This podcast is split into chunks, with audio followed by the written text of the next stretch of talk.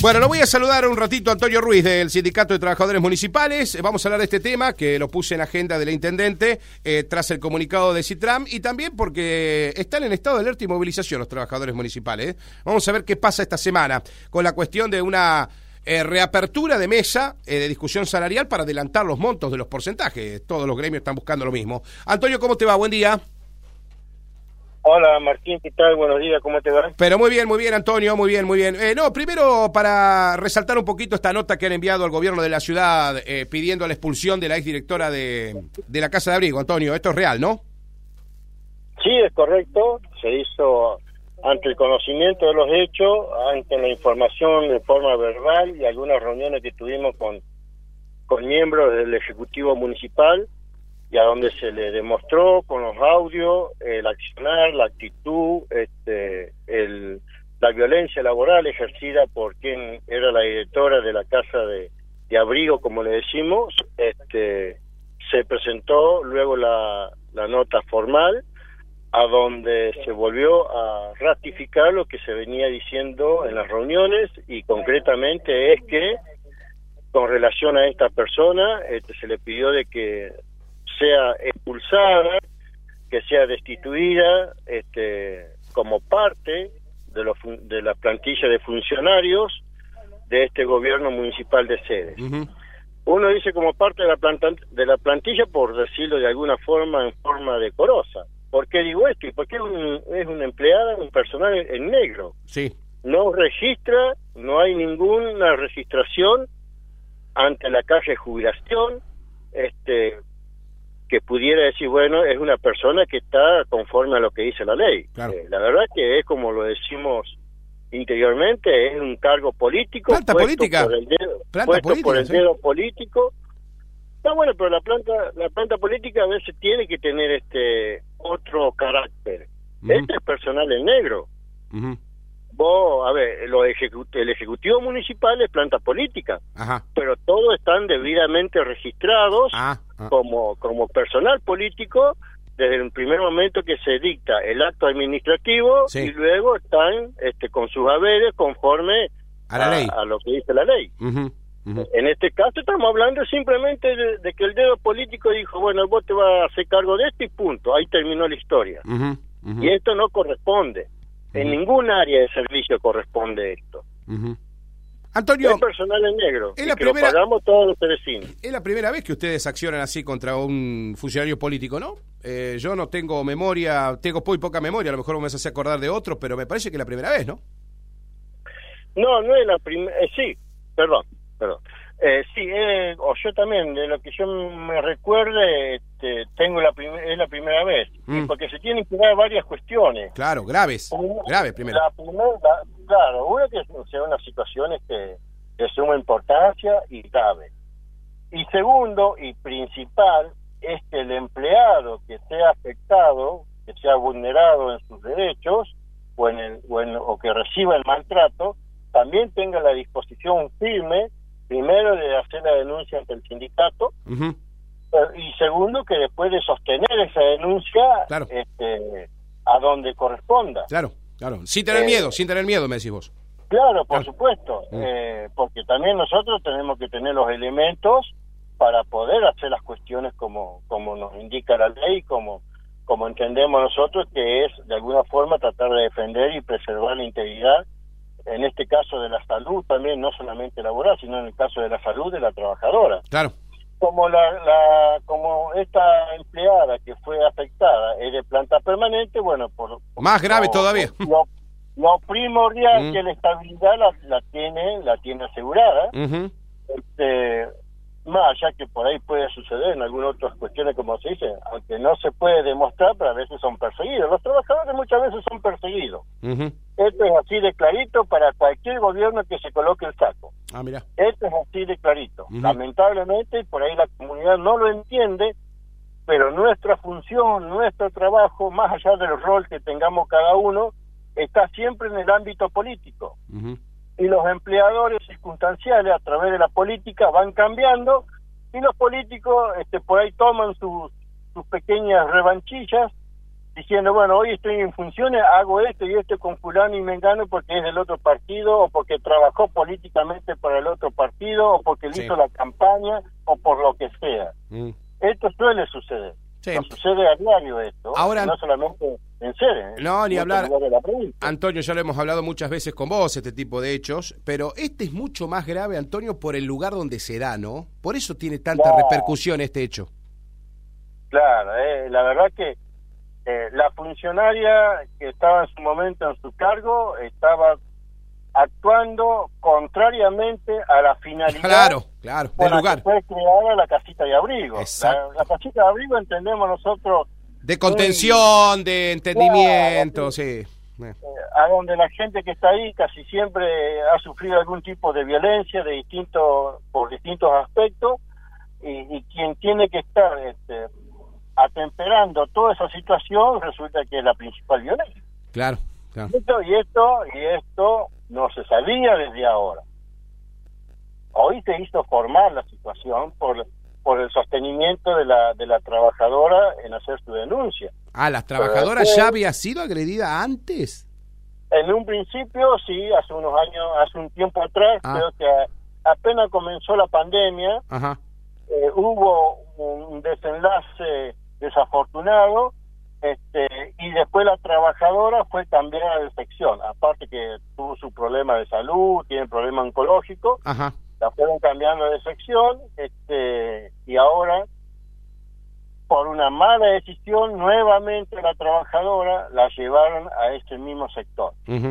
Este, y, bueno, y sucedió lo que, lo que sucedió, pero más allá de la trabajadora esta, que podríamos decir la trabajadora formal, sí también este, se conocen trascendido porque nos han contado nada más que no lo pueden no pueden actuar de la misma forma porque son personal muy vulnerables están por contrato están por día y porque hoy denunciaste a una funcionaria capaz que mañana te quedas sin trabajo. Ah mira claro. Esto esto también sucede. Esto también sucede. Entonces eh, sufren los malos tratos, pero se callan y agachan la cabeza por tratar de preservar su fuente laboral con lo único que mantienen a su familia.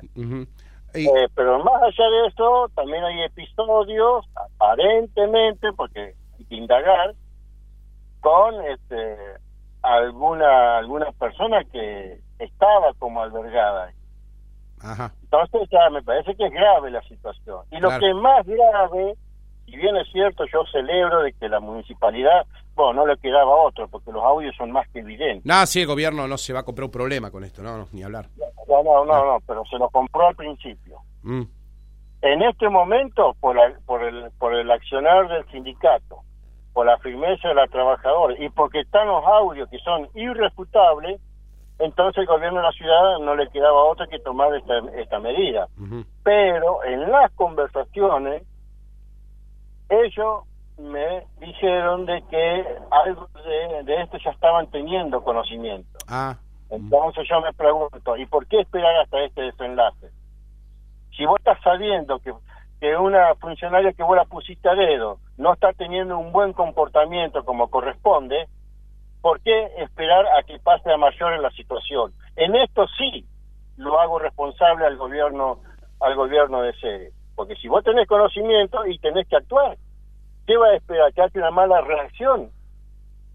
Este, este sí es, un error grave que también cometió el gobierno de sede. Pero bueno, ya está, está, eso ya pasó y esperemos que para las próximas situaciones que ojalá que no se den, pero siempre uno está propenso a sufrir estas situaciones, esperemos que el gobierno actúe en, la, en el primer conocimiento, en la primera sospecha de que hay algún maltrato para con, para con algún trabajador o trabajador.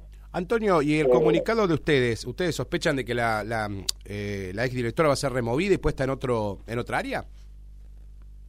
Y nosotros tenemos nuestra sospecha de eso. Por hoy, por hoy, por hoy este, lo que nos han dicho este, tanto el secretario Guillermo Cravera como, como eh, la señora García eh, han tomado la decisión de apartarla del cargo. Sí Desvincularla. del cargo, desvincularla del cargo por 15 días. Supuestamente hasta que la decisión final la tome la, la, intendente. cuando venga. Sí.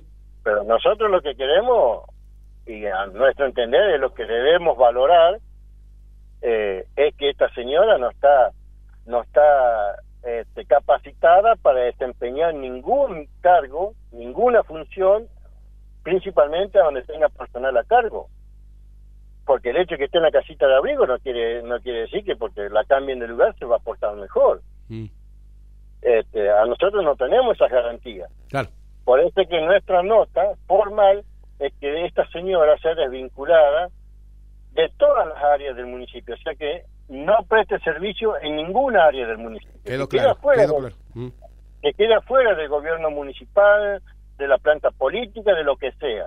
Que quede afuera del gobierno municipal, para que también, para que también eso sirva como un ejemplo para el resto, para el resto de aquellas personas que creen que porque por política lo pusieron atrás de un sillón, atrás de un escritorio, que entiendan de que no son dueños de la municipalidad, que entiendan de que más allá de que por ahí tengan gente al mando o que puedan tengan que tener este este o puedan impartir algún tipo de órdenes, que entiendan que están tratando con gente. ¿Eh? Hay que cuidar las relaciones interpersonales porque todos son iguales este, como individuos. Ni hablar, en eso estamos totalmente de acuerdo. no, no, pero eso estamos de acuerdo. Que vos seas un funcionario circunstancial no te da, no te, eso no te da derecho para hacer abuso de autoridad.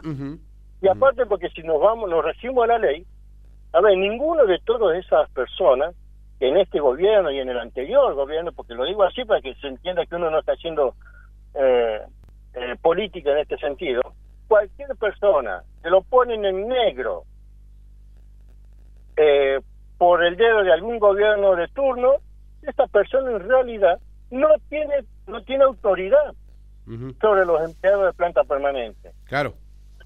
No tienen autoridad, no están reconocidos ni siquiera por el pueblo para para eh, dar, este, tener algún tipo de ejercicio de autoridad y de impartir órdenes. Esa gente tienen que entender que están sentados ahí gracias al dedo del gobierno de turno, gracias a la intendenta Mm. o al intendente, a quien sea. Pero eso no les da ningún tipo de autoridad. Y sin embargo, algunos cuando se sientan o son designados así, se creen como que si hubieran sido elegidos por toda la provincia de Santa Fe, que tuvieran un gran respaldo legal. Y no, no tienen ningún respaldo legal. No tienen ningún respaldo legal. Bueno, Antonio. Por esto es, más grave, por esto es grave la situación también. Sí, no, ¿Cómo es posible que un empleado en negro. Sí, eh, vaya a mandar sobre. Claro. Ejercicio de poder de, sobre la planta permanente y encima malos tratos.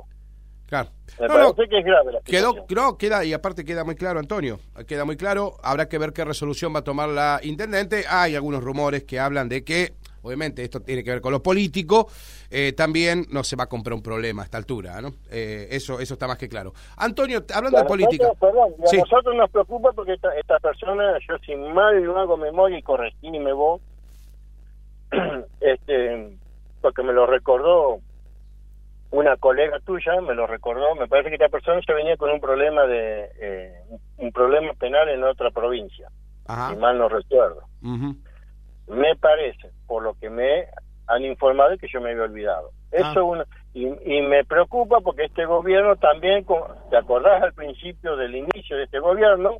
Que y yo estuve en tu, en tu estudio demostrándote que también habían incorporado para que trabajara en el vivero y con gente a cargo y con visitantes que iban a ir al vivero. Sí, una persona, que también tenía, era creo que era docente y tenía antecedentes penales. Sí. Inmediatamente lo sacó del gobierno, sí. Bueno, pero eso es lo que nos preocupa también con la ligereza que este gobierno este, pone gente en determinados lugares a donde hay que tener algún algún análisis del perfil de cada persona este para que no sucedan cosas que después nos tengamos que arrepentir. Coincidimos plenamente, Antonio. hay que ser más cuidadosos. A ver, a las personas, las personas que quedaron afuera, cuando tuvimos el conflicto de los 44, los dejaron afuera simplemente porque no habían, no porque eran malas personas, tenían antecedentes penales, simplemente porque no se habían eh, bajo una, una mesa de evaluación para saber sus conocimientos este contables o lo que sea. Entonces, ¿cómo? Para ahí medimos con una vara y después por el, por el otro lado, como son personas políticamente puestas a dedo, no importa el perfil que tenga. hay que evaluar todo, me parece. Por eso que le decimos al gobierno municipal de Ceres que así como se lo mide con una vara de personal, que también se lo mide con una vara y tendría que ser una vara más exigente todavía para aquellas personas que ellos sienten en algún lugar a donde tienen injerencia en su personal que tienen a cargo. Antonio, cambiando de tema, ¿cómo viene el tema del estado de alerta y movilización de ustedes? Bueno, estamos precisamente, como vos decís, estamos en estado de alerta y estamos eh, con, digamos, con las con los redoblantes, los tambores ahí. Se viene el paro, ¿no? Se viene el paro. Y bueno, vamos a ver. Mm. Vamos a ver, a ver, acá la, la decisión la tienen que tomar los intendentes y presidentes comunales. Eh, de que se sienten nuevamente en la mesa de paritaria, que cumplan con su palabra, este, y que podamos este, eh, reactivar o reacomodar, o, o si se podría decir, este, adelantar el pago de aumento que ya están pactados, pero adelantar en el mes en que se tienen que aplicar. ¿Para qué? Para poder este, no perder, no seguir perdiendo ante la inflación. Hoy por hoy, viendo el índice de inflación de del mes de abril, eh, porque se conoció el mes pasado, siempre se conoce un mes, después. mes atrasado, mm. eh, el, el índice de inflación anualizado, comparando la inflación con los aumentos salariales, y nosotros hemos quedado un, un 0,65%, me parece, no alcanza un punto, pero ya estamos perdiendo ante la inflación. Claro, la medición interanual y la medición interanual para ustedes pierden, sí. Claro, ya estamos empezando a perder. Por eso es nuestra preocupación y mirando que los índices de inflación se van a seguir, a seguir sosteniendo entre un 5 y un 6%, y el próximo momento creo que es un 4%, vamos a seguir perdiendo. Por eso es que estamos pidiéndole al gobierno provincial, que es quien tiene que, que hacer las comunicaciones, organizar la reunión, estamos pidiendo al gobierno provincial de que convoque a paritaria, que los convoque a los intendentes y presidentes comunales a una mesa de concertación a donde nosotros como representantes de los trabajadores le estamos por proponer de que se aumenten, mejor dicho, que se anticipen los este, el pago de los eh, porcentajes acordados de aumento salarial para no perder ante la inflación. Hoy con eso de anticipar podríamos estar saliendo o zanjando esta diferencia. En algún momento, obviamente, más allá, cerca de fin de año, posiblemente este, igualmente vamos a quedar desfasados con el con la inflación pero este seguramente vamos a vamos a volver a pedir la mesa de paritaria para que los intendentes así como nos dijeron cuando lo arreglamos ya por marzo que la intención de ellos también y comprendían de que los sueldos nuestros no podían estar por debajo de la inflación Esperemos que se acuerden de sus conceptos mm. y que eh, prontamente se sienten a, discutir para buscar una solución para que los trabajadores no queden este, sobrepasados por el índice de inflación con respecto a sus aumentos salariales. ¿Hay algún plazo, Antonio, estipulado para que los intendentes y presidentes comunales se reúnan? Y yo creo que en este mes se tiene que desarrollar todo. Ah, bien, bien, bien. En este mes se va a tener que desarrollar todo porque si no ya va a ser este, este segundo mes a donde vamos a volver a quedar por debajo.